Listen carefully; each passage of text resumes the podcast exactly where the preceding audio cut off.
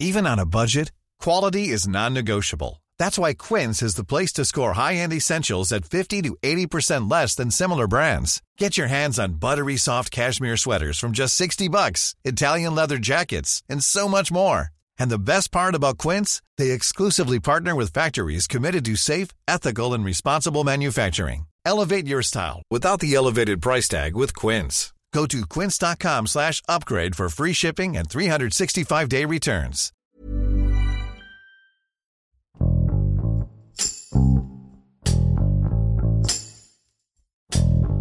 En episodios pasados hemos hablado sobre el alarmante aumento de violencia en varios estados del país, como Zacatecas o Michoacán, por mencionar algunos casos.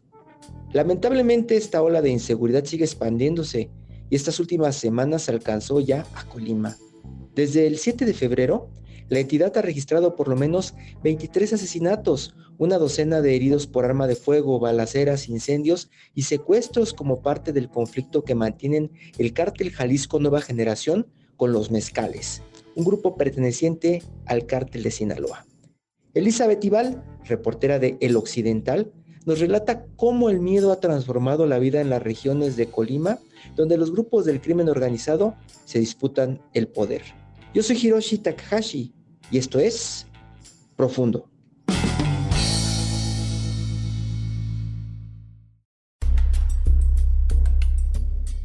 Sigue imparable la violencia en Colima luego de que dos grupos de la delincuencia organizada iniciaran una guerra por el control de las actividades delictivas en la entidad. Pero quizá mucha gente se pregunta cómo es que inició esta ola de violencia, esta guerra entre estas agrupaciones. Pues bueno, cabe recordar que eh, todo comenzó el pasado 25 de enero, fecha en que se registra una riña en el interior del penal estatal que dejó saldo de nueve muertos y siete heridos. Fue entonces que el secretario de Seguridad Pública de la entidad reveló que este conflicto se debió a que hubo una ruptura entre el cártel Jalisco Nueva Generación, que recordaremos lidera a Nemesio Ceguera Cervantes, alias El Mencho, y su grupo aliado denominado Los Mezcales. Hasta ese entonces la violencia no era tan notoria como hasta ahora. Fue hasta el 7 de febrero cuando se dieron las primeras balaceras, las primeras ejecuciones derivadas de este conflicto.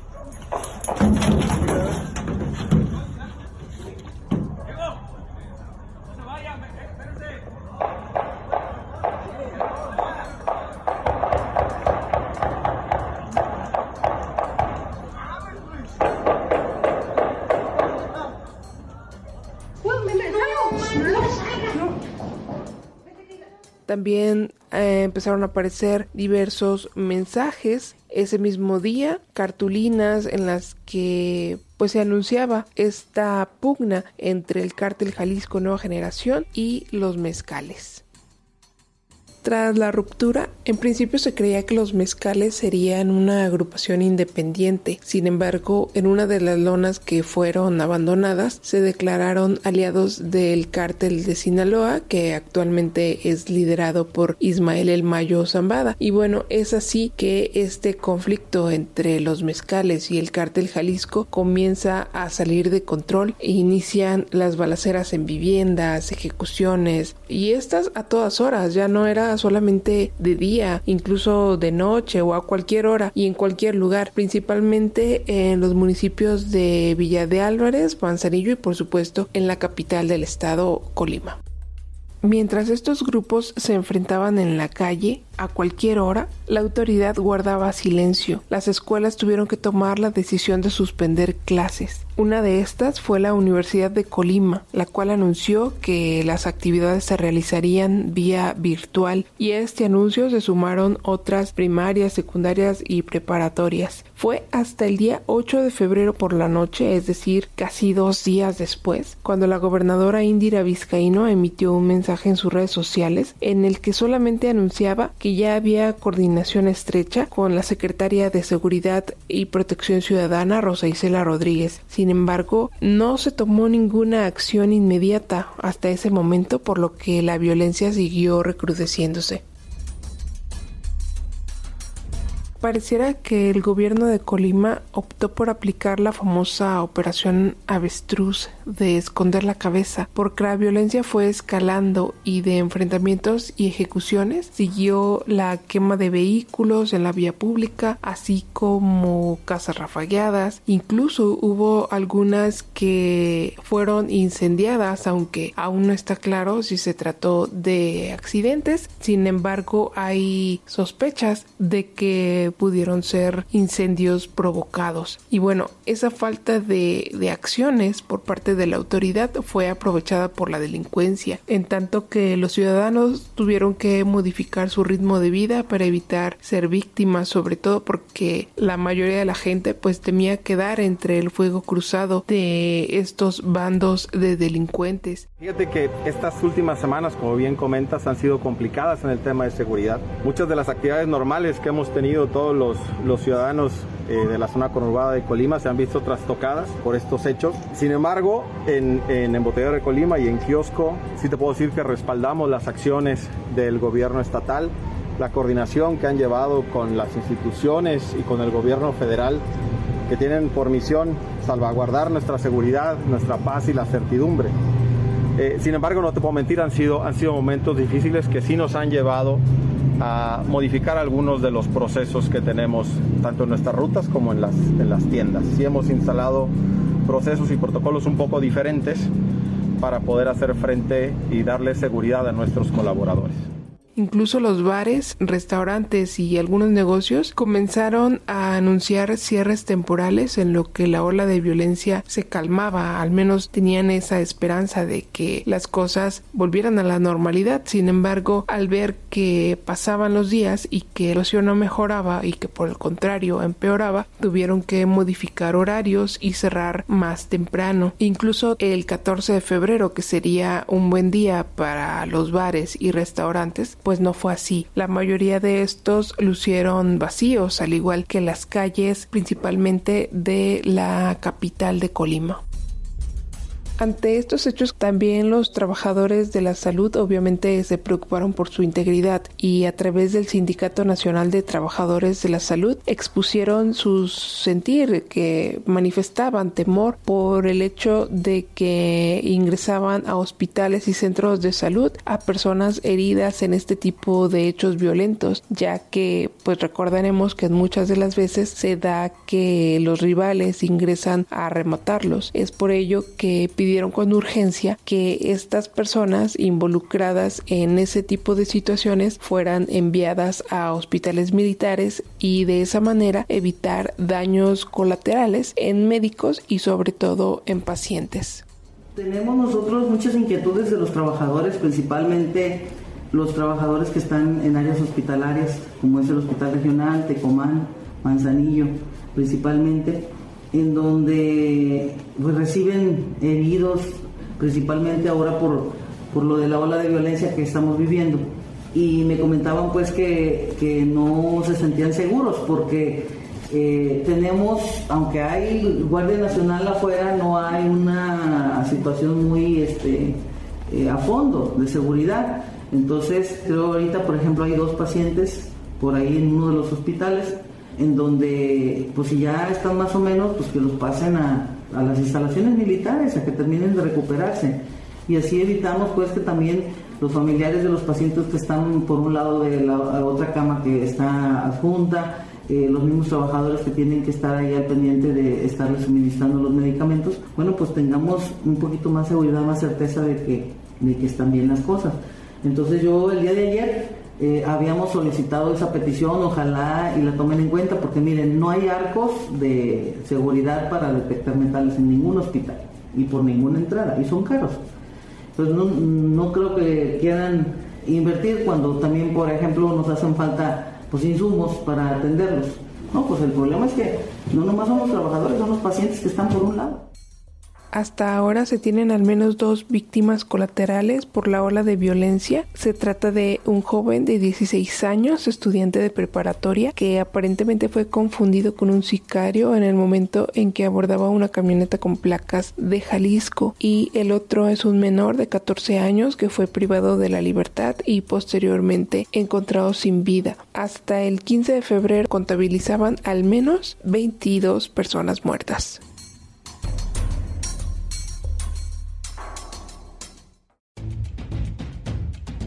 El despliegue del personal del Ejército Mexicano, de la Guardia Nacional y de la Marina Armada de México ha sido paulatino. Te cuento que el 10 de febrero arribaron a Colima 350 marinos, 600 elementos de la Guardia Nacional y 350 militares, pero para ese entonces la violencia ya estaba desbordada, por lo que para el 13 de febrero tuvo que llegar otra cantidad de marinos no especificada a bordo de un avión Hércules, mientras que el 14 de febrero llegaron otros 600 efectivos de las fuerzas federales para así dar un total de 3.600 efectivos, tanto de estas corporaciones así como elementos estatales, mismos que fueron desplazados a los municipios principalmente de Villa de Álvarez, Manzanillo y Colima. En este último, sobre todo en las orillas y la zona centro, que cabe decir que circula circularon algunos videos en redes sociales en donde se aprecian a los efectivos de la Marina y de militares haciendo recorridos pie a tierra, eh, caminando sobre las banquetas ahí en las calles del centro histórico de Colima capital y eh, los vehículos a vuelta de rueda precisamente realizando patrullajes preventivos en esa zona. El estado de Jalisco reforzó la seguridad en siete municipios limítrofes con Colima precisamente para evitar el famoso efecto cucaracha, es decir, que los delincuentes puedan salir de Colima y entrar a territorio jalisciense y que la violencia pudiera también llegar hasta esta entidad.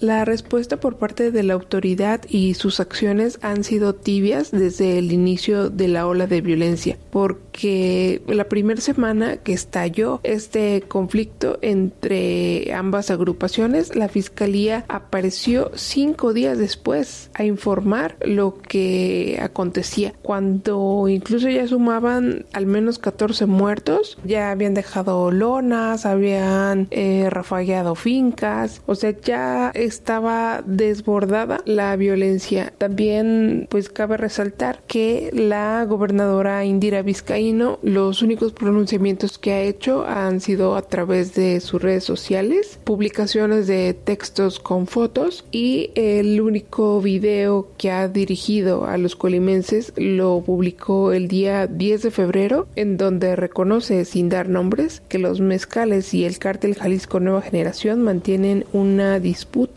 por el territorio colimense. Igualmente aseguró que se implementarían tanto filtros de revisiones como reuniones y trabajos de inteligencia, todo esto coordinado por el gobierno federal. También como era de esperarse, en su discurso asegura que el problema tiene origen en décadas de gobiernos insensibles y corruptos. Bueno, un discurso que ya le conocemos a los gobernantes de la cuarta transformación.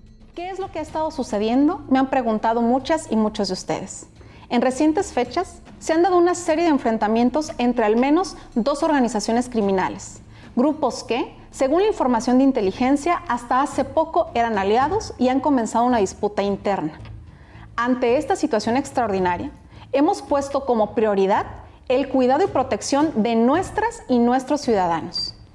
Colimenses, desde el inicio de nuestro gobierno hemos dejado claro que compartimos la visión de nuestro presidente en que para resolver este problema, que tiene origen en décadas de gobiernos insensibles y corruptos, por decirlo menos, debemos trabajar en frenar de raíz las causas que generan la violencia y así lo hemos hecho y esta situación molestó a los usuarios de redes sociales pues al señalar que ella es la mandataria en curso y como tal debe asumir la responsabilidad de la seguridad de todas y todos los colimenses. La situación que se vive ha sido complicada en el propio ejercicio de la labor periodística porque quienes cubren no solo la nota roja, sino información general y que se han tenido que sumar a visibilizar la violencia y la inseguridad, se sienten vulnerables porque además al ser un estado que no supera el millón de habitantes, se sienten un blanco localizable para posibles represalias. Incluso hay reporteros que han optado por el anonimato en sus notas periodísticas como una forma de protección para ellos y sus familias. También como cualquier otro ciudadano, pues están expuestos a una agresión o a quedar en medio de una cobertura y que llegue un grupo rival a generar un enfrentamiento, una privación de la libertad o incluso que pudieran ser amenazados. El panorama se vislumbra complicado porque tal parece que ninguna de las organizaciones criminales cederá en su intento por ganar el territorio colimense, tanto así que incluso ya se llegó a rumorar el deceso de uno de los líderes delictivos, como lo es el Mencho, como una forma de debilitar al rival, en tanto que de poco o nada ha servido la presencia de las Fuerzas Armadas en las calles. Esto debido a que pues no, no hay registro de detención alguna de los cabecillas o de los jefes de plaza que son quienes ordenan las acciones violentas que deben de realizarse y mientras esto no pase la guerra entre estos dos bandos seguirá principalmente porque ellos pues quieren apoderarse de este estado que es clave, principalmente por el puerto de Manzanillo, así como por su colindancia con los estados de Michoacán y Jalisco.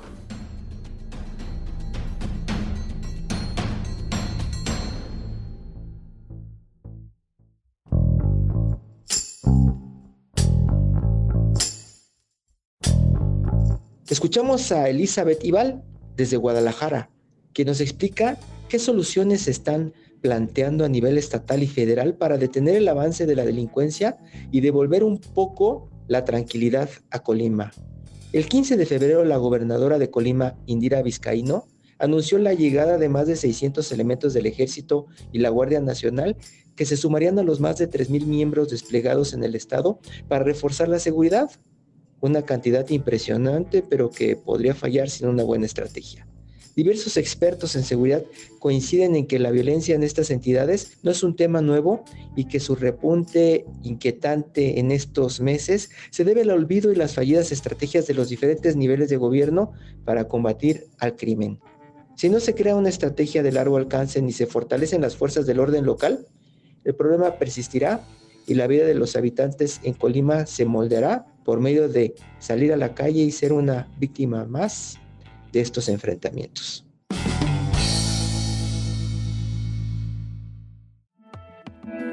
Te invitamos a suscribirte a nuestro podcast a través de las plataformas de Spotify, Apple Podcast, Google Podcast, Deezer y Amazon Music, para que no te pierdas ningún episodio. También nos puedes escribir a podcast.om.com.mx o en Twitter podcastom.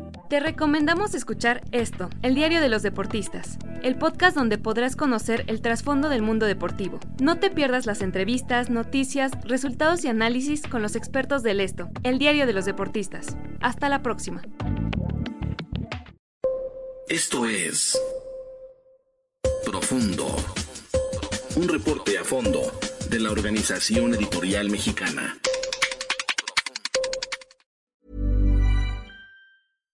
Hi, I'm Daniel, founder of Pretty Litter. Cats and cat owners deserve better than any old-fashioned litter. That's why I teamed up with scientists and veterinarians to create Pretty Litter.